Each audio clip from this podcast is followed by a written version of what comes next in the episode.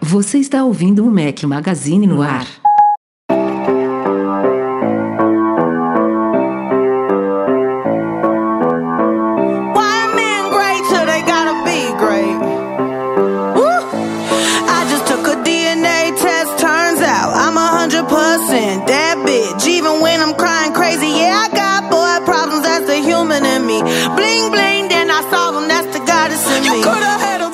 Galera do Mac Magazine, sejam bem-vindos ao nosso podcast 355. É 355, né? Eu acho que eu não tinha mudado aqui. Deixa eu ver. É o 355. Bom dia, boa tarde, boa noite e boa madrugada a todos. Fala aqui Rafael Fishman, seu host. Estamos ao som de Liso.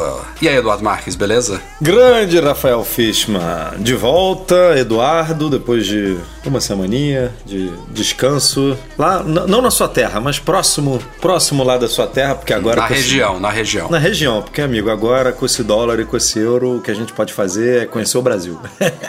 é a melhor coisa que a gente faz E com a é família caro, viu? nas falou e como. Mas tirei aí nove diazinhos pra passear com as filhas aí em algumas praias nordestinas. Que virou a nova, a nova febre aqui em casa, rapaz. Essas crianças estão adorando Bahia, adorando Pernambuco. É bom que a gente conhece esse Brasilzão aí. Então, É coisa boa, é coisa boa. Revigorado.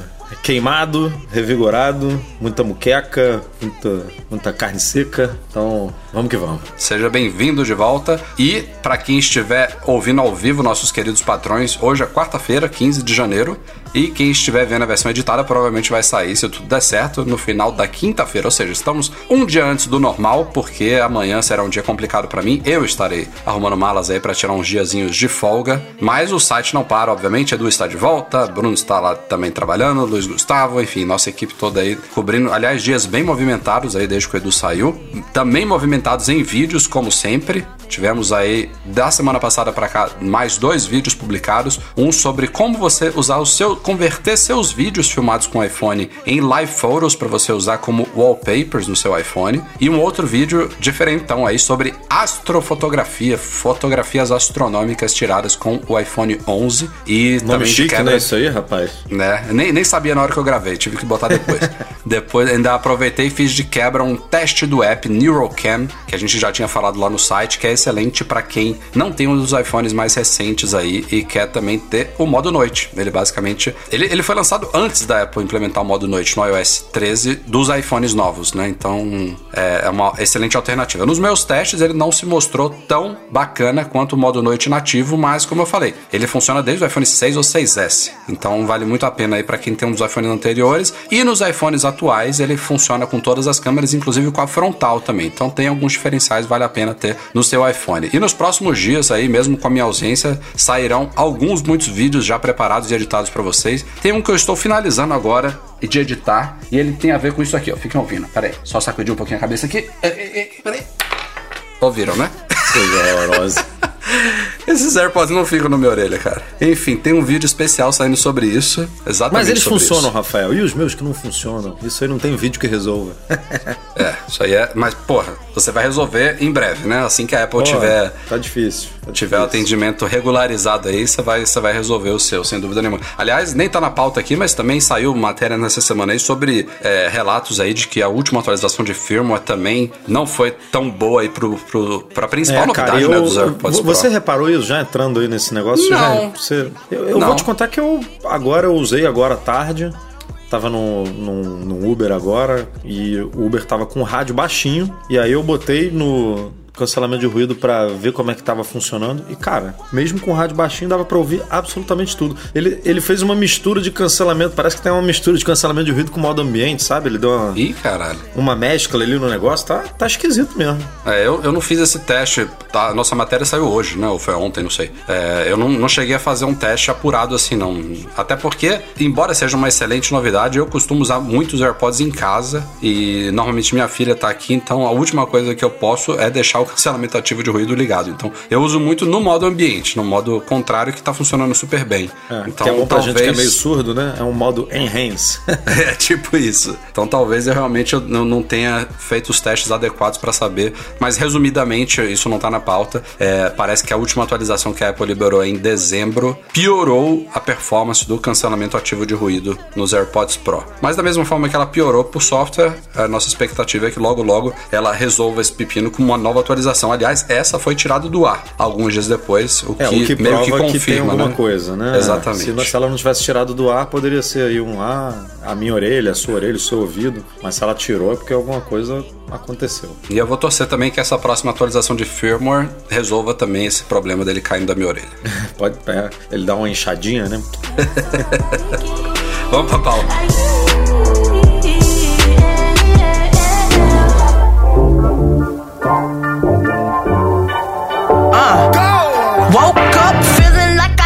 Temos mais um recall aí na área. A Apple chama sempre de programa de substituição ou programa voluntário, etc e tal. Desta vez, o foco são Smart Battery Cases, modelo para iPhone 10R, 10S ou 10S Max, fabricadas entre janeiro e, se não me engano, outubro de 2019, se não me falha a memória aqui. É, assim, não é um...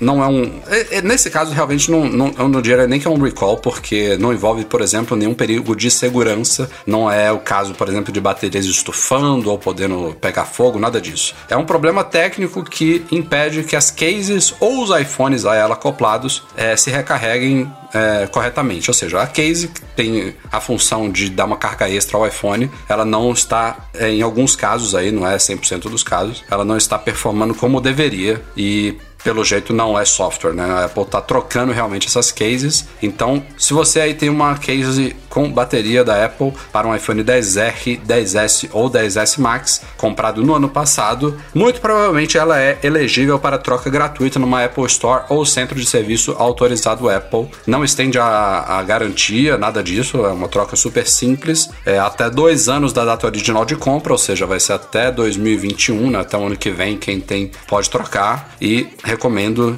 mesmo, eu não, eu não sei nem se, se, se é o caso de, mesmo quem não tá notando problema nenhum, trocar, mas enfim, vale consultar a Apple, ver se tá elegível ou não. Não tem aquele esquema de consultar número de série para ver se tá elegível ou não. Se falando de uma forma mais genérica. Então, se você tem, eu sugiro trocar, porque se não tiver acontecendo problema, pode ser que venha acontecer, né? Vai saber. Eu meu, tenho dois tios que têm, uma tia e um tio, e aí mandei o, o artigo para eles, que eu tava de, de férias, né? Quando ele saiu, mandei para eles e falei: Ó, vocês têm aí pra 10S, né? Aí eles me confirmaram que tem, eu falei: então passa lá na Apple e tal, justamente por isso, porque a Apple não dá nenhum disso, né? Você entra na página do recall e não tem nenhuma especificação ali de modelo, de se o seu lote e tal ou não. Exato. Ele simplesmente fala: se você tem essa, esse acessório, é, passe na loja da Apple e veja o que acontece, né? Então eu mandei lá pra elas e eu logo fiquei preocupado, porque.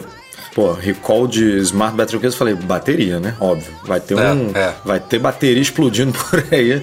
Aquele tumorzinho lá explodindo a torta direita. Mas não, graças a Deus, não tem nada a ver com isso. Pelo menos a Apple não informou. Vamos torcer que não seja. Mas legal aí, mais uma vez, a Apple corrigindo, fazendo o dever de casa, né? Saiu, saiu com problema de fábrica, dá um novo, sem questionamentos. É incrível que quase todos os recalls aí tem a ver alguma coisa com bateria, né? É o, É, é eu o acho mal. incrível, eu acho incrível, cara. Eu não- nunca trabalhei com isso, né? Com, é, não sei se eu posso chamar isso de logística, não, não sei exatamente em que, em que área específica da empresa entre isso. Mas, porra, como é que o nego identifica exatamente o lote, né, cara, que teve problema? Não, fabricado entre tal e tal. É, nesse caso da, da Smart Battery Case nem é tanto assim, É. mas a gente pega. Uma vez identificado de- o problema, você consegue. Pô, você é, puxa lá na linha de produção certinho, né, cara? Não, foram Lógico. esses, esses, esse, esse dia aqui, esse lote, esse negócio. Então é, é esse É controle é, tudo, é muito tudo bacana. tem que ser do, do início das prototipagens e tal, tudo tem que ser documentado, cada peça, serial, lote e tal, justamente para caso aconteça alguma coisa dessa seja fácil de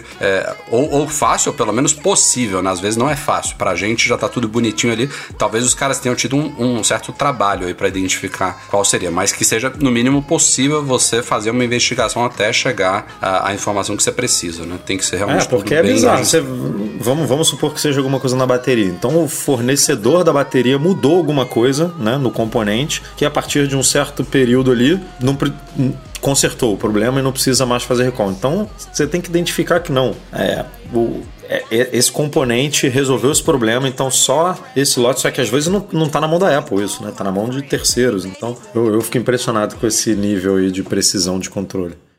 Muito provavelmente temos, é claro, né? Não, não que seja muito surpreendente, o ano está começando, mas já temos indícios de novos modelos de Macs vindo por aí, ao menos um modelo específico. Foi registrado lá na Eurásia, já é uma fonte de informação, de informação meio que confiável, né? Sobre futuros novos Macs, porque é um órgão aí que engloba a Rússia e certos países lá da, daquela região que é, obriga empresas como a Apple a fazer registros antecipados de dispositivos que tenham, por exemplo, criptografia de dados envolvidos. E e nesses registros a gente tem talvez códigos de modelos, tem uma descrição breve se trata, por exemplo, de um smartphone ou de um laptop ou algo do tipo. E pintaram aí nesses últimos dias um ao menos um registro de um Mac que dá a entender ser um novo MacBook Pro de 13 polegadas. Não está especificado lá que é um MacBook Pro, nem que é de 13 polegadas, mas os caras a, somaram A com B ali e indica que seria isso. E não necessariamente vai ter 13 polegadas, porque se a Apple fizer a mesma coisa que ela fez do último último MacBook Pro de 15 para o atual de 16 polegadas, pode ser que esse novo modelo menor, que vai obviamente ganhar o novo teclado aí, Magic Keyboard, teclado é, tesoura, né? De volta o teclado tesoura no, no, MacBook Pro, entre as outras melhorias ali, por exemplo, com alto-falante tudo mais, uma tela é, com menos bordas, é possível que tal como a gente passou de 15 para 16 polegadas, a gente passe de 13 para 14. É, voltando aí a tempos antigos, né? Já tivemos, se não me falha a memória, Mac de 14 polegadas. É, ou era de, só de 12. Agora, é, eu, eu, acho que já. Não, tivemos, tivemos iBook de 14 polegadas, tenho quase absoluta certeza. Já tivemos iBook de 14, né? iBook de 12 e de 14. É, mas assim, é, é, super esperado, não sei exatamente para quando. É, pode ser que ela simplesmente atualize esse MacBook Pro menor, né? Separado, tal como ela só atualizou o maior agora, né? Há poucos meses atrás. Ou pode ser que ela segure isso para, sei lá, WWDC em junho e atualize os dois, né? Já traga uma nova geração do de 16 com uma nova versão do de 13 e 14 polegadas aí, trazendo as mesmas melhorias. O tempo dirá. É. Mas, pô, podia. Tá na hora. Eu não digo nem de mexer no visual, porque é difícil, né? Você mexer no visual de um produto desse, assim. É, é, o negócio funciona, é bonito, é, tá legal. Mas, por exemplo, a Apple fez essa mudança aí na Touch Bar, né? Botando o botão ESC separado e tudo. Mas tá na hora de mexer na Touch Bar em si, né? É. Aliás, outro Você vídeo que, que vai um sair aí... em breve aí, viu, Eduardo? É. Tá agendado aí pros próximos dias um vídeo completo sobre a Touch Bar. E eu falo sobre isso aí no começo. Mas é, continue. É, porque Pô, tá. Você tem um, um, Mac Touch Bar, eu não tenho, então eu não posso falar com tanta propriedade, mas já, obviamente, utilizei, né? Já entrei em Apple Store, já vi, já brinquei. E, pô, a resolução continua a mesma, que poderia melhorar, né? A coisa do feedback, enfim, tem algumas coisas aí que a Apple poderia focar, que foi a grande novidade, a, a última grande novidade do. Assim, teclado não é novidade, né, cara? Teclado ela tá consertando uma cagada que ela mesma fez. Então vamos, vamos tirar isso do jogo. Tipo, é, foi noticiado anunciado como é, novidade, não, mas não, não, deveria, né? Não dá para enaltecer, ah, vou comprar um Mac novo porque tem um teclado alucinante. Não, é obrigação dela corrigir isso. A última grande novidade foi o Touch Bar. E já estamos aí na. Foi em 2016, né? Que, que o Mac com Touch Bar foi, foi lançado. Foi. Estamos indo aí para quatro anos e pô, nada de novidade nela. Então, ou, ou esse projeto é, se atualiza, né? Ganha updates. Ela e, ainda e teve a audácia de chamar essa versão do de 16 só porque tem o Touch ID e o ESC separado de Touch Bar de segunda geração. Mas é só é. isso que tem de diferente. Não, não dá, não dá. Todo, né, esse negócio do feedback me irritou porque tudo da Apple hoje em dia o feedback é falso, né? É, o trackpad, falso entre aspas, ali, ela botou um motorzinho que você não tem clique e que esse motorzinho faz você sentir ali o, o a, a vibração como se fosse um clique, enfim, ele, ele te dá esse retorno, é, te, te engana. E, pô, quer coisa mais perfeita para se encaixar numa touch, numa, num te, numa tela sensível ao toque, que é o que a gente faz no iPhone iPhone, por exemplo, do que isso. Então é. não tem explicação para isso não acontecer é, nessa bar. Até pensa aí no, no, no, na utilização dela em, sei lá, você tá passando por fotos, ou você tá você aí editando um vídeo no, no, no Final Cut, tá passando ali pela, pela linha de tempo, pela timeline, e você tem um aquelas aqueles tremeliques ali do relógio, como se você estivesse rodando ali a rodinha, sabe? Aquilo, trrr, você, tipo, e aí diminui, aumenta conforme você aumenta a velocidade. Tipo, isso, isso melhora muito a experiência do usuário, cara. E, e é besteira não, não- isso não ter acontecido até hoje. É. Tem, assim, embora eles também tenham diminuído as bordas aí da tela do, no novo, daria pra diminuir um pouco mais, daria, por exemplo, pra deixar os cantos arredondados, tal como nos iPhones. Sei lá, eu, eu olho pro meu aqui, o meu é o, é o modelo cinza espacial. Eu sem o modelo prateado do lado, eu chamaria isso aqui de prateado. Eu também gostaria de um Mac mais, mais sei lá, preto espacial, Não, sabe? matte black, mais, né, minha- é, ou matte black, é, ficaria bonitão. Assim como talvez uma versão branca também, né? Voltando aos tempos é, de, também de iBooks e MacBooks brancos, enfim, acho que ficaria legal esse contraste.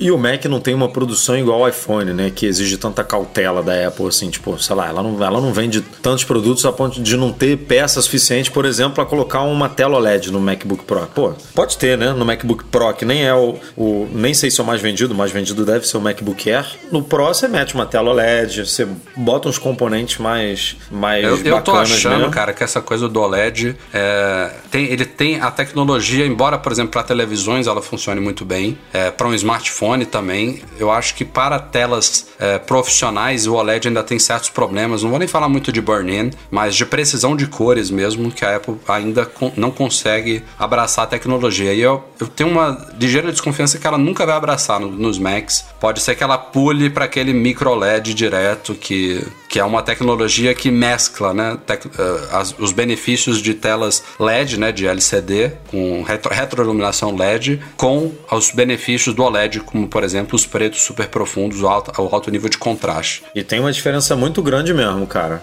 Porque eu não sei qual é a mais correta, qual é a precisão mais correta, porque não é o nosso. Não, não sou uma, a melhor pessoa para falar sobre isso, mas, pô, agora nas férias tirei várias fotos com iPhone e aí editei algumas, né? Pra melhorar um pouquinho ali o, a, a sombra, a luz e tudo. E, pô, aqui no Mac tem umas que no iPhone estão perfeitas e aí você abre aqui no Mac parece que tá estourada, sabe? Tipo, tá, o branco tá. E no iPhone tá tudo bem equilibrado, assim. Então tem uma tem uma grande diferença mesmo de, de, de OLED para LCD. Tudo bem que o meu é 2015, né? Não é, não é última tecnologia. É, tem- nesse caso ainda entra o HDR nessa história aí, porque a tela do seu iPhone suporta HDR e a do Mac não. Não sei se isso também influencia. Mas enfim, tem sempre coisa a melhorar aí. Ainda falando em Macs, o 925 Mac divulgou nessa semana aí em novas descobertas aí, desta vez em códigos da última versão beta do macOS Catalina, é a versão 10.15.3, se não me falha a memória, e eles encontraram referências a um possível novo modo Pro no, no macOS Catalina, que seria destinado é, ao MacBook Pro de 16 polegadas, provavelmente também ao último Mac Pro, não sei se ela restringiria só esses dois por enquanto, mas basicamente é um modo que você ativaria para dar um boost em performance no Mac, né? Um modo temporário que bo- botaria tudo para cima, clock para cima, uso de, de todos os componentes aí da máquina é, exacerbados, inclusive, obviamente, da bateria. As ventoinhas também poderiam trabalhar de forma mais acelerada para te entregar performance. Esquece autonomia de bateria, esquece Mac silencioso e friozinho. Seria um modo realmente para quem quer, sei lá, poderia ser usado também para games, mas é que é para quem está fazendo algum tipo de edição gráfica, de edição de vídeo, edição multimídia, alguma coisa específica que gostaria de ativar esse modo especial aí. Não se sabe se vai rolar mesmo, tem referências ali. Indica-se que a Apple está trabalhando ou já trabalhou em algo do tipo, e isso poderia ser um plano que ainda está em curso, né? Pode ser que chegue inclusive com, com esse update do, Mac, do, do macOS Catalina, pode estar escondido, né? Desativado ali para os beta testers, ou então pode ser algo que foi considerado, foi testado e possivelmente descartado, né? A gente não, não tem como cravar isso ainda. É, mas é uma ideia que faz todo sentido, né? É, o, meu já, o meu já trabalha assim. Eu tô aqui gravando, ele tá com a ventoinha. ele seu é nativo no, já, né? É, ele já tá no, no, no nível máximo, nível pro. Mas, pô, eu, eu acho que faz todo sentido. É, é basicamente o oposto do modo pouca energia que tem no iPhone. Aliás, quando saiu esse rumor aí do, do modo Pro do Mac, já teve gente aí como o desenvolvedor Mark Arment solicitando, né, clamando que a Apple também traga um modo de pouca energia para os Macs, que é basicamente o inverso, né? É desativar certas atualizações em plano de fundo, reduzir talvez o brilho da tela, reduzir certas comunicações constantes aí com a internet, de, sei lá, puxar e-mail, é, enfim, deixar a máquina mais contida, usar por exemplo, nos casos de Macs com duas placas gráficas, forçar o uso da, da GPU integrada, né, que não é a mais potente. Tem uma série de coisas aí que dá para o software fazer para tentar otimizar a bateria do, do computador. A gente já tem isso no iPhone há bastante tempo, né? Todo mundo tem gente que usa isso constantemente. A bateria fica lá com aquele íconezinho amarelo, mas para quem não usa constantemente, quando você chegar em 20% de bateria, você já deve ter visto um alerta, ó, você tá ficando com pouca bateria, quer ativar o modo especial, e aí você ganha um pouquinho mais de tempo aí até a coisa zerar. Seria também simpático, né? As duas coisas. Com certeza.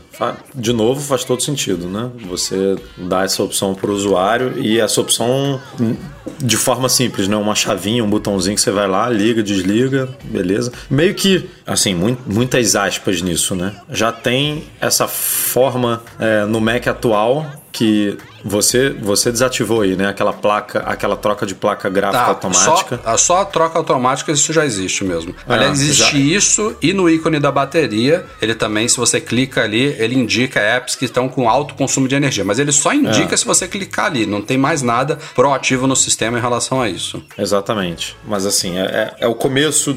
Podemos dizer que isso seria, né? Lá atrás, porque isso já tem há muito tempo. Né, desde que começou a oferecer Macs com, com chip Intel que tem essa, essa GPU embutida, né? E aí você tem uma, uma dedicada e uma embutida, e aí oferece essa opção. Então, é, para mim, pô, preferência sistema ali, uma opção de modo pouca energia e uma modo Pro, pô, casa perfeito. É, é, o tipo, é o tipo de coisa do iOS que a Apple, há muitos e muitos anos, todo ano, na atualização de Mac, do, do sistema operacional dos Macs, né, do macOS, ela traz algum novo recurso que veio do iOS, né? Todo ano tem coisas. Teve inclusive um ano que foi o tema da apresentação do macOS foi esse, Back to the Mac, trazendo recursos que ela investiu no iOS de volta para o Mac. E pô, isso aí estaria perfeito para a gente ter um novo painel de bateria nas preferências do sistema do, do Mac, com tudo que tem no iOS, né? Talvez até indicativo da saúde da bateria também, aqueles gráficos de consumo do, dos apps que estão mais consumindo, tudo que a gente tem aqui naquele painel de bateria dos iPhones e dos iPads estaria chegando ao Mac também. E aí Exato. você poderia ativar o tal do modo pouca energia por ali. Perfeito.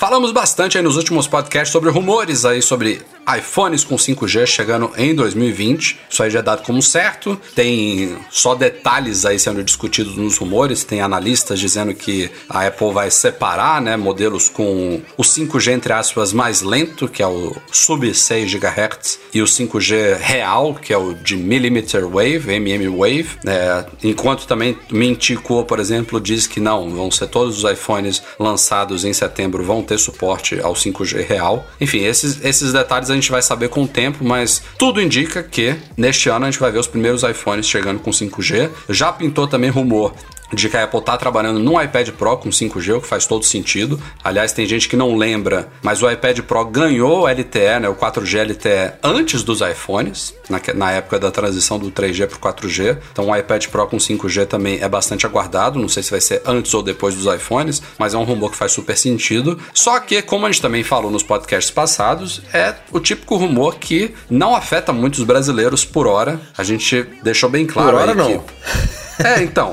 Por algum. Por no, no podcast passado, não sei se foi o Michel ou o Marcelo que questionaram é, se eu achava realmente super necessário a Apple lançar um iPhone com 5G em 2020, se não estava cedo. E eu falei que não, que eu achava que estava muito cedo em 2019, embora teve gente que criticou ela aí. Mas em 2020 já começa, a gente já começa a cruzar aquele limite, é, considerando que os iPhones hoje em dia têm uma longevidade maior, né? Tem gente que fica 2, 3, 4, 5 anos com o mesmo iPhone, então, mesmo pensando no que a gente vai falar daqui a pouco, eu acho acho que já é sim momento de a Apple lançar ao menos os modelos flagship com 5G em 2020. Só que é, a expectativa de, do uso de um 5G no Brasil está ficando cada vez mais distante. O que aconteceu nesses últimos dias aí é que o ministro das Comunicações do Brasil, o senhor Marcos Pontes, declarou aí que muito provavelmente a implementação de facto de 5G no Brasil só deve começar em 2022. Enfim, ele cita aí problemas aí de interferência com antenas parabólicas que trabalhariam na frequência de 3,5 GHz, que é a que está mirada aí para o 5G no Brasil. E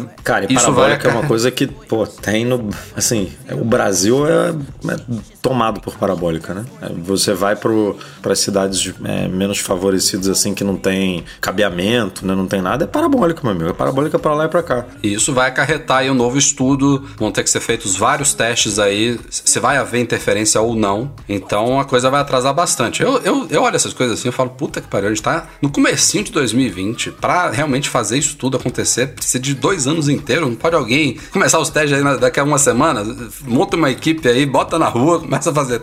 É bizarro como essas coisas são engessadas, né? Tem que definir, aí, aí faz orçamento. Obviamente, eu, eu tô entendendo, eu, eu tô simplificando aqui, mas eu sei que tem que passar, por, sei lá, por li- licitações, definir equipe, comprar equipamentos, é, estabelecer prazos, geogra- é, distribuição geográfica, onde é que vai iniciar, não pode ser feito em um só lugar, tem tipos diferentes de antenas, tem algumas que devem trabalhar numa frequência, outras em outra, enfim, é, é- é realmente complicado e é o, é o tipo da previsão que eu acho que foi muito pé no chão, sabe? É o tipo da previsão que provavelmente um outro ministro qualquer falaria: ah, não, a gente, no fim de 2020 já tá rodando, começo de 2021. O cara não, o cara foi pé no chão, jogou logo lá pra frente pra deixar as expectativas bem adequadas nas pessoas e é provável que seja uma previsão certeira aí da coisa, mas porra, haja tempo, né? Vai, vai atrasar entre aspas, né? Porque em nenhum momento isso foi determinado que seria em 2020 no Brasil, mas a gente já tá vendo a coisa se disseminando bastante nos Estados Unidos, já começa a chegar em alguns países da Europa, aqui em Portugal já tá vendo uma mo- movimentação grande, embora já seja criticado um possível atraso por aqui,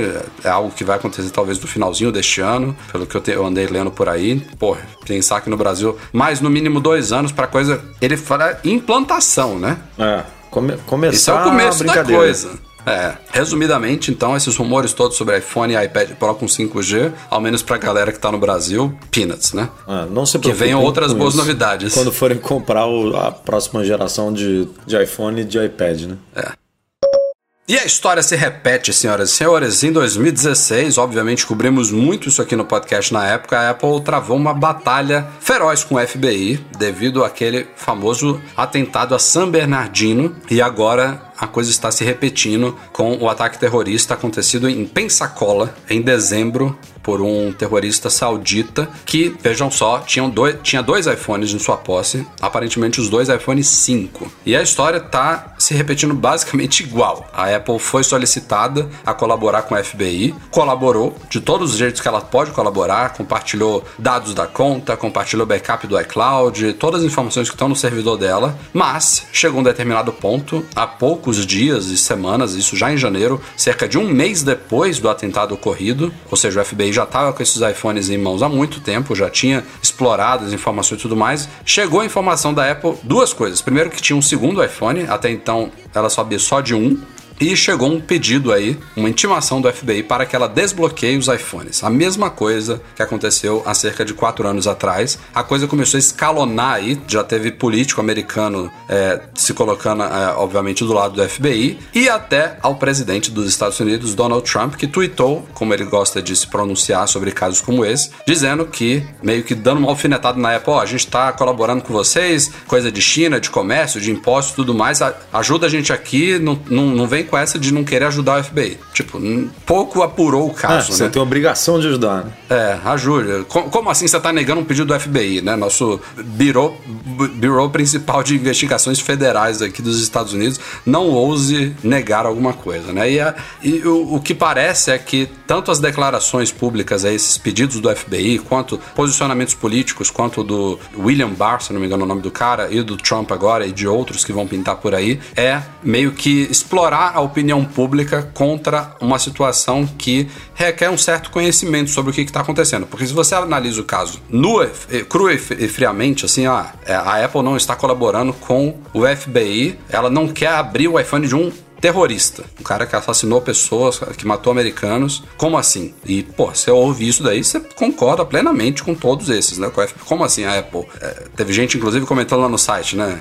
A Apple, até tirar a bandeira de Taiwan dos iPhones na China, já, já, já fez. Ou foi o inverso agora, não me lembro. Tipo, ela se curva muitas coisas na China por interesses comerciais, claramente, né? A Apple em nenhum momento nega que é uma empresa capitalista, que tem o seu capital aberto, mas aí chega num momento desse, ela não quer colaborar? Como assim? Porque não tem interesse comercial? É fácil de, de interpretar a coisa dessa forma, né? Mas tal como em 2016, a Apple já emitiu uma, uma declaração aí, provavelmente deve vir outras, né? Porque essa declaração veio inclusive antes do tweet do Donald Trump. Não duvido nada que logo logo vejamos uma entrevista do Tim Cook, que é uma ABC News da vida aí, falando sobre o caso, porque realmente requer, não é um conhecimento profundo sobre o tema, requer um mínimo de informação. Que o grande caso aqui é que, ao menos na teoria, tem gente que acha, os teóricos da conspiração aí acha que a Apple é uma malandra, que o FBI inclusive tá nessa malandragem também, que tudo isso é um teatro para a mídia, sei lá por quê, que a Apple já teria desbloqueado todos os iPhones da FBI que os caras fazem esse teatrinho aí, sei lá para quê. Esses são os teóricos da conspiração, que acham que a Apple tem a chave para tudo, que ela pode desbloquear o iPhone quando ela quiser, mas a informação é que os iPhones eles são construídos de forma que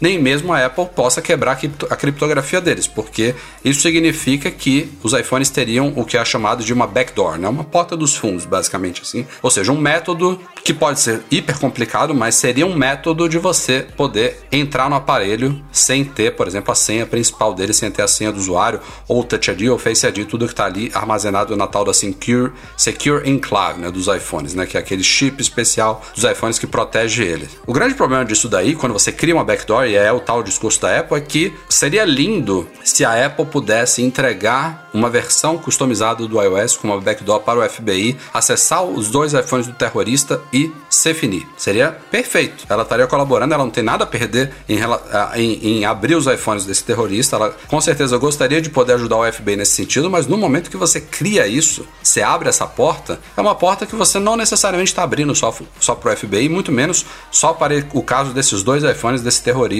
de Pensacola. É, no momento que você cria isso, você cria a possibilidade de acessar um sistema por uma porta dos fundos, isso pode chegar às mãos de qualquer pessoa. Inclusive, há gente que acha que é o próprio FBI como um todo que quer ter acesso a tudo, né? Porque isso facilitaria muito o trabalho deles. Acesso a, a informações de qualquer coisa que seja, não necessariamente de casos extremos como o de um terrorista que assassinou. Quantos, quantas pessoas morreram nesse atentado de Pensacola? Você se lembra? Não lembro, cara. Mas assim, foram, o, que eu quero, foram... o que eu quero dizer é que não, não, não necessariamente seria em casos hiper extremos, assim, entendeu? Isso estaria nas não, é mãos. Só pensar, é só pensar, sei lá. É, imagina o Facebook com toda a polêmica né, da empresa, lança um telefone com um sistema operacional e bota lá uma backdoor. Tipo, ou não, não, não vou nem falar isso, vamos lá. Sai o Tim Cook sai da Apple, entra um cara é, um pouco sem escrúpulos, digamos assim, né? Que muda o, o, muda o foco da Apple, fala, não, agora a gente vai vai ganhar dinheiro também com publicidade, é isso aí. E aí começa a pegar todos os. Né, a capturar todos os dados aí dos usuários de iPhones, porque ele botou lá uma, uma backdoor, entre aspas, no, no sistema, começa a pegar todas essas informações e fazer dinheiro com isso, fazer é, o, exatamente o oposto do, do discurso da Apple hoje, né? É, aí você vai da índole da pessoa que está controlando a empresa, ou está controlando o governo, ou está controlando o birô, ou está controlando, tipo, não é uma questão de certo e errado, porque o que é certo para mim pode ser errado para você, o que é, é, o que é certo nessa situação pode não ser na outra, e aí você tá na mão de pessoas, cara, e pessoas são corrompidas, né? A gente já, já teve provas e mais provas provas de que não, não dá certo. É esse negócio de confiar na, né, na índole, né? Confiar no, no, Ah, não, as pessoas vão fazer o que é correto. Isso falando no FBI, porque um negócio desse, no momento que existe, isso vai vazar. Seja propositadamente, seja sem querer, seja, sei lá, por alguém que quis fazer um dinheiro fácil e, e vendeu isso para um, um, cracker ou então alguma empresa de, de segurança que queria ter acesso à chave, qualquer coisa do tipo, entendeu? O problema é isso existir. Aliás, essa pessoa de má índole pode existir dentro da Apple. Não é lá no FBI. Pode, pode ter um, pode, pode, ter um cara lá. E, e, isso não pode existir. Não, não, no momento que você. A, o resumo da situação é o seguinte: se você quiser abrir esses dois iPhones do terrorista, que seria o certo a fazer, como eu falei, no mundo ideal, no mundo perfeito, você basicamente, a grosso modo falando, você está abrindo os iPhones de todo mundo. Então, é, a ideia, a pergunta é: vamos abrir mão da privacidade de todos em prol de casos horrendos como esse, os justos têm que pagar pelos pecadores. É aquela velha história de sempre, né? Toda a, to- todos os nossos mecanismos de segurança hoje em dia, de burocracias exacerbadas no Brasil, tudo isso acontece porque existem pessoas de má índole, né? Existem criminosos, existe tudo isso. Nós, o tempo inteiro, temos que pagar caro pelos malfeitores, né? E esse seria mais um caso. Então a Apple, tal como em 2016, se nega veementemente a fazer isso. O Satya Nadella, o CEO da Microsoft, so- se solidarizou com a Apple, declarou que realmente backdoor não é o melhor caminho para a resolução desse problema. E nem o Satya Nadella, nem o Tim Cook, nem ninguém tem uma solução ideal para isso, porque aparentemente é uma solução que não existe nesse caso. Não, e, e- e outra coisa aí, né? É- A gente tá falando de um iPhone 5. Naquele caso lá de São Bernardino que você É, esse, comentou. isso, é- isso, é, o- era- isso, isso é o que o É. FBI omite, né? Uma É, foi um, foi, era um 5S e. Um 5S não, um 5C, desculpa. E o FBI ficou nessa queda de braço com a Apple pedindo ajuda, né? Não, por favor, ajuda a gente aqui a desbloquear, ajuda, ajuda. De repente parou. De repente ele nos- eles não pediram mais porque o que se sabe. É, na verdade, rolou uma dúvida até depois. Eu fui recapitulando essa história e a, a gente comunicou que eles usaram a, a ferramenta da Celebrite, né? E tal, mas aí depois também rolou um papo de hackers que, na verdade, pode não ter sido a Celebrite, pode ter sido hackers que ajudaram, que Invadiram, né? a- Conseguiram é, A quebrar. gente sabe que, que, que tem hackers aí que tem esses, essas brechas, guardam essas brechas dos sistemas da Apple a sete chaves, porque isso vale uma grana, isso, enfim, eles estão guardando para alguma coisa. é. E aí os caras, não, vamos ajudar o FBI, beleza, aí ajudaram.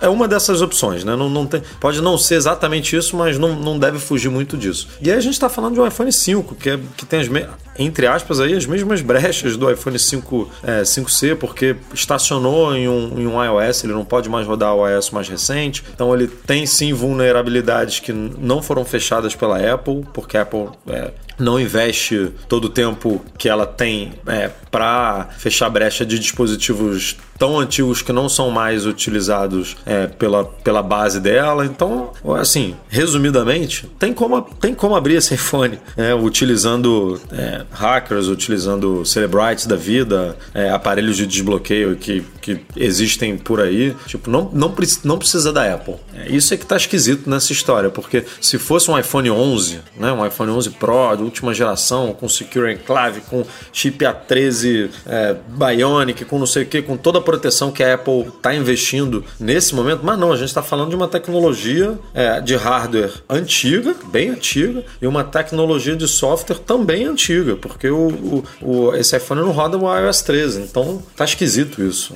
N- n- daqui a pouco, é, a minha opinião é de que daqui a pouco vai acontecer exatamente a mesma coisa que aconteceu é, no, no caso São Bernardino. O, F- o FBI simplesmente vai, vai parar de pedir ajuda porque vai achar um jeito de, de invadir esse telefone. É, mas a Apple já está se preparando aí para um possível embate, inclusive com o Departamento de Justiça dos Estados Unidos. Tem uma equipe já lá traba- trabalhando no- nos seus argumentos, nas suas ar- argumentações, né? Porque parece que você tem que ensinar coisa do zero para essa galera e, porra, o que. A, a última coisa que a gente imagina é que experts, né, forensics lá do, do FBI, especializados em, em, em casos de in- invasão digital sem smartphone, a última coisa que eles não sabem é como funciona a criptografia de um, de um aparelho desse, né? Então, é explicar, na verdade, não é para eles, porque eles sabem muito bem o que, que eles estão pedindo e o que, que eles têm interesse. É explicar para o grande público e para um Donald Trump da vida que realmente não tem que saber como é que funciona isso, mas também para fazer uma declaração sem saber, também aí são outros 500. Enfim, vamos acompanhando aí. Com certeza esse caso não acabou agora.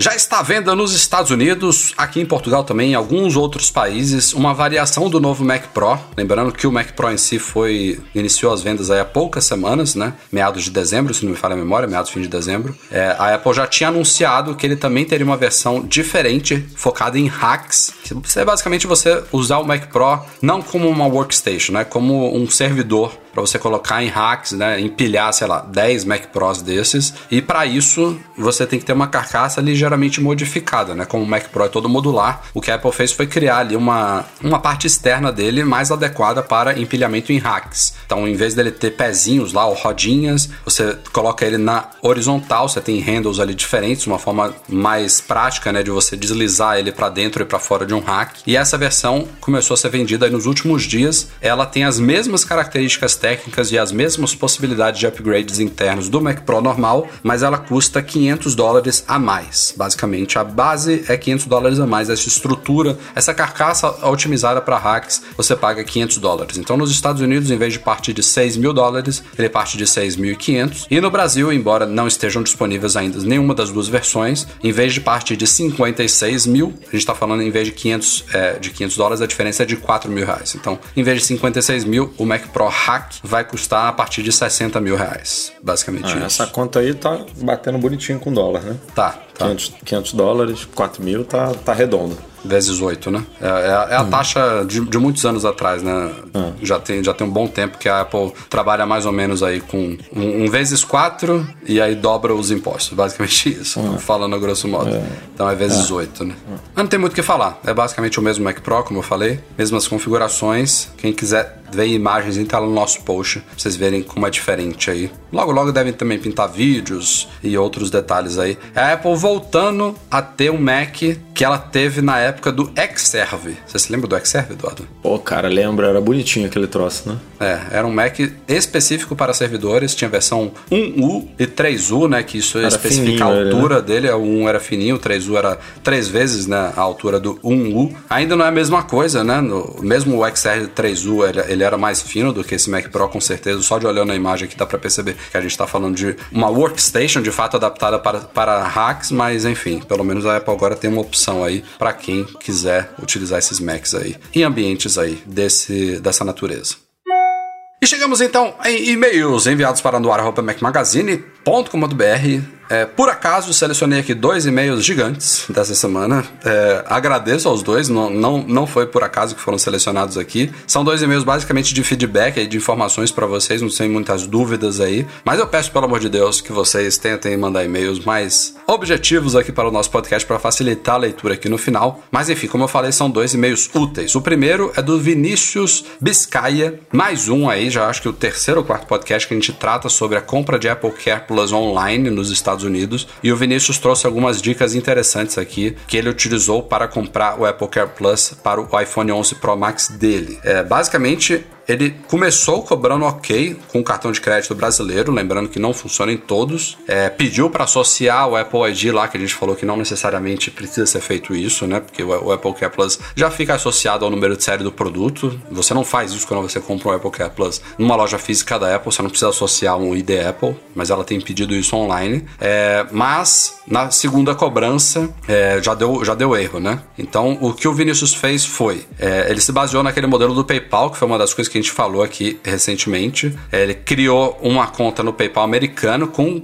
um endereço correspondente ao billing address brasileiro, colocou um cartão lá, logou na conta americana da Apple pelo app Música, foi nas preferências de cobrança, excluiu o cartão que estava lá e colocou o PayPal, beleza. Aí ele fez uma compra lá baratinha para testar e ver se estava certo e já teve mensagem de erro. E aí ele falou que acessou a conta dele do PayPal e viu uma mensagem lá dizendo que o meio de pagamento estava bloqueado, precisando de mais validações, fez todo o processo de validação, liberou novamente, mas é, ele disse que a cobrança padrão que o PayPal faz em cartões brasileiros é em reais. Ou seja, tem uma. É o que a gente já comentou também no podcast passado. Tem um aviso de dupla conversão de moeda feito pelo Nubank, foi o cartão de crédito que ele cadastrou no PayPal. Então rola lá uma dupla conversão aí de, de dólares para reais, depois de reais para dólar, enfim, não sei exatamente se é exatamente esse o caminho que faz, mas que na verdade ele acabou pesquisando lá e depois de um tempão ele achou um link do modelo antigo do site do PayPal, onde dá para você trocar a moeda padrão de cobrança dos seus pagamentos e aí ele tava lá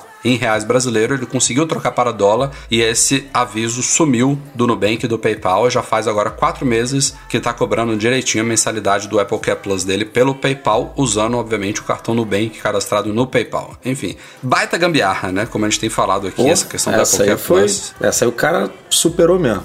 É, é o que eu, é o que eu, que eu falo aqui. O meu grande medo é que a Apple vá derrubar essa questão aí do Apple Care parcelado logo logo também, porque ou, ou ela derruba ou ela libera de vez, né? Não faz sentido funcionar só É. de um jeito. E ela É. tinha que liberar de vez, não tem por que ficar bloqueando isso, né? Se a gente, como eu falei, pode comprar perfeitamente numa loja física nos Estados Unidos numa viagem. No máximo que você vai ouvir é que de algum vendedor mal informado, ah, você é do Brasil, não compre porque lá não vai funcionar. No máximo você vai ouvir isso e você fala, não, beleza, mas eu quero comprar mesmo assim, o cara vai e mete lá no, no carrinho, você paga e acabou. Não tem que associar a ID Apple, paga à vista, não tem nada, não tem nenhum bloqueio. Então, sei lá. E o segundo e-mail aqui é do Alan Leitão. Acho que é nosso patrão ouro, né? Olá, Alan Ribeiro Leitão, porque tá só Alan Leitão aqui. Ele basicamente é, traz aí é, algumas informações extras que explicam o que a gente discutiu também no podcast passado sobre o funcionamento do 5G. É, eu citei no podcast passado minha indignação sobre a gente ter um 5G chegando em 2020 ou 2022, seja lá a sua, a sua referência sobre a chegada da tecnologia. Eu fiquei indignado lá, pô, a gente tá passando de uma tecnologia para outra e a gente tem uma que vai ter limitações de alcance e tudo mais, essas coisas das antenas e tal. E o Alan tenta explicar aqui o porquê de funcionar assim. Ele fala que é basicamente basicamente uma limitação física por causa da frequência do sinal. É aquilo que a gente já sabe com, sobre o Wi-Fi, né, de 2,4 e 5 GHz. Quanto maior a frequência, quanto mais alta a frequência, você consegue aumentar a largura de banda, ou seja, ter mais é, largura para transmissão de dados, né? Porém, isso acaba tornando a frequência mais suscetível a interferências não só físicas, né, por exemplo, uma parede, mas também climáticas e ambientais. Às vezes uma chuva, uma chuva pode bloquear um sinal de uma frequência alta. Então ele continua aqui é, explicando que isso acontece. Vento, vento é um problema? Não sei. Para para Eu sei que chuva conectividade, é. porque pô, eu tava eu tava num, num, lugar que ventava muito e cara, terrível o sinal, terrível. É aquele aquele negócio de ficar conectando e aí cai, sabe? Uhum. Conecta, vai vai para três, quatro barrinhas e volta para uma, tipo, fica assim o dia inteiro. Pode e, ser. assim, ó, é, é distante e tal, mas a única coisa que eu poderia explicar ali era vento. Até a rede Wi-Fi mesmo. Tinha rede Wi-Fi perto, a rede ia e voltava também, nesse esquema. Então, ah. não sei se o vento é um, é um desses naturais aí que influenciam. Bom, ela continua aqui dizendo que isso acontece porque quanto mais alta a frequência portadora, menor é o seu comprimento de onda. Assim sendo, essa portadora é mais suscetível à refração, difração e reflexão. Ele diz que uma simples parede densa, como uma feita de concreto, é o suficiente para ser uma barreira capaz de absorver toda a onda, dado que ela ah, é uma... isso aqui em casa com certeza. É, é, é uma curta, dado que ela é curta numa frequência alta, ou seja, um sinal de 5 GHz tem um comprimento de onda muito menor que um de 2,4 GHz, motivo pelo qual o sinal da mais baixa frequência atinge distâncias maiores. E aí ele cita aqui, por exemplo, é, que a gente pode observar isso na prática com facilidade quando a gente pensa em som. Quando a gente, sei lá, para num sinal, tem aqueles carros com um trio elétrico dentro do carro, mas as janelas fechadas, a gente consegue ouvir as batidas, né, o bum bum bum, porque os graves são frequências sonoras mais baixas, com comprimento de onda largo, ou seja, eles conseguem atravessar a barreira da janela, né, da, da carroceria do carro, mas a voz, ela fica mais abafada, porque ela muitas vezes está na faixa aí de 800 Hz até 4 kHz, ou seja, os agudos dos instrumentos quase não são percebidos nesses casos, porque eles não conseguem atravessar ali as janelas do carro, e é basicamente isso que acontece com o sinal de rádio, usado também pelas operadoras de celular, desde o 2G, né, agora também é, chegando ao 5G, mas desde o 2G, 3G, 4G e no futuro 5G também. É... Enfim, ele continua explicando aqui toda, toda essa coisa aqui da questão das frequências, mas ainda assim, é... eu a minha, a minha indignação não é a questão da limitação física dessas frequências. A explicação aqui me parece perfeita, é, já, já tinha pensado um pouco sobre isso, e a minha indignação diz respeito ao porquê de a gente, em 2020, estar chegando a uma tecnologia 5G que ainda depende simplesmente de frequências mais altas, entendeu? Essa é a minha indignação. Por que que... É, porque se fosse simplesmente a gente atingir frequências mais altas, isso aí é uma coisa basicamente que seria possível há anos atrás, entendeu? É, seria dizendo assim, ah, estamos na verdade só aumentando as frequências. A gente começou lá no, sei lá, 100, 100 MHz,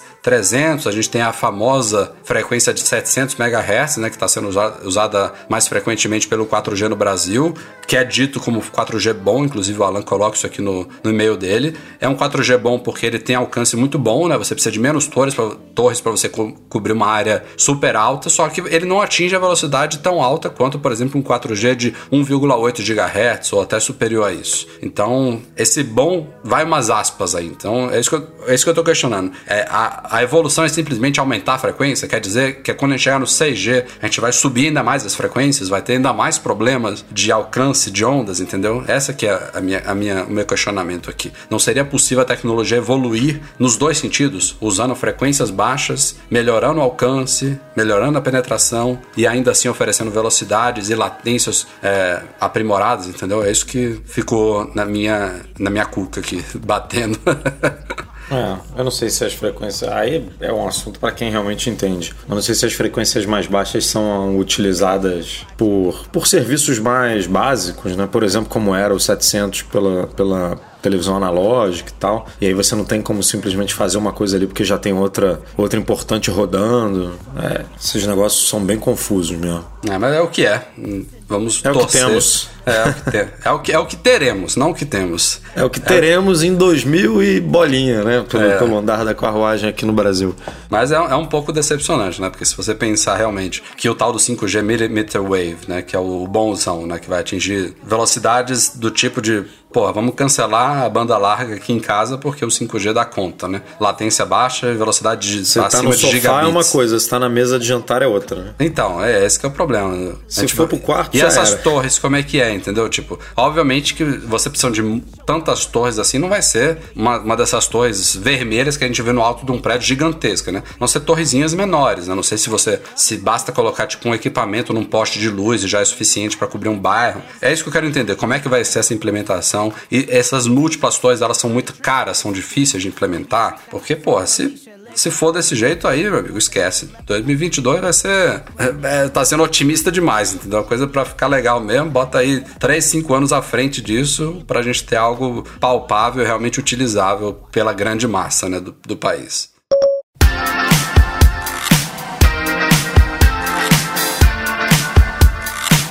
Isso aí, galera. Este foi o Mac Magazine no ar 355. Eduardo Marques, eu lhe pergunto: teremos podcast na semana que vem? Rapaz, essa é a pergunta, não vou dizer de um milhão, porque a gente não tem um milhão. mas, mas é uma pergunta difícil de responder. Vamos Ah, fazer rapaz. aqui, arrumar a casa aqui com Ah, os rapaz. colaboradores. Vou já combinar aqui com o nosso banco de reserva oficial, É. seja ele quem for. Não- não deixe- um banco, não deixe para um combinar banco bem distribuído aí. É só não deixar pra aí? combinar na quinta-feira que sai, né? Não, não, vamos, vamos, vamos fazer isso aí acontecer. Não decepcione nossos ouvintes. Eu estarei de não volta faremos daqui a isso. dois podcasts no 357. Espero que não seja no 356, né? Espero estar de volta no 357. Valeu. Esse é o 5-5, né? É, 355. Começou como 5-4, mas terminou como 5-5. Não, é o 55 mesmo. Valeu, Edu. Valeu, valeu, Rafa. Até, até semana que vem, não. Até semana que vem para os nossos ouvintes. Para você, até daqui a duas semanas. Graças a Deus. Tomara. Deus me ajude. Lembrando, como sempre, que o nosso podcast é um oferecimento dos patrões Platinum Go Imports.com.br Macs a preços justos no Brasil. Mac Services, a melhor assistência técnica especializada em placa lógica de Macs. E Monetize, a solução definitiva de pagamentos online. Um grande abraço. Muito obrigado a todos que nos apoiam no Patreon e no Catarse, especialmente nossos patrões Ouro, Alain Ribeiro Leitão, Cristiano Melo Gamba, Emir Zanato, Enio Feitosa, José Carlos Gin Jesus, Leonardo Fialho, Luciano Fleri, Pedro Cobatini. Grande abraço também e obrigado à edição desse podcast feita pelo Eduardo Garcia. E a todos vocês, nos vemos em breve. Espero que eu tenha também um podcast para ouvir na semana que vem. Valeu, tchau, tchau.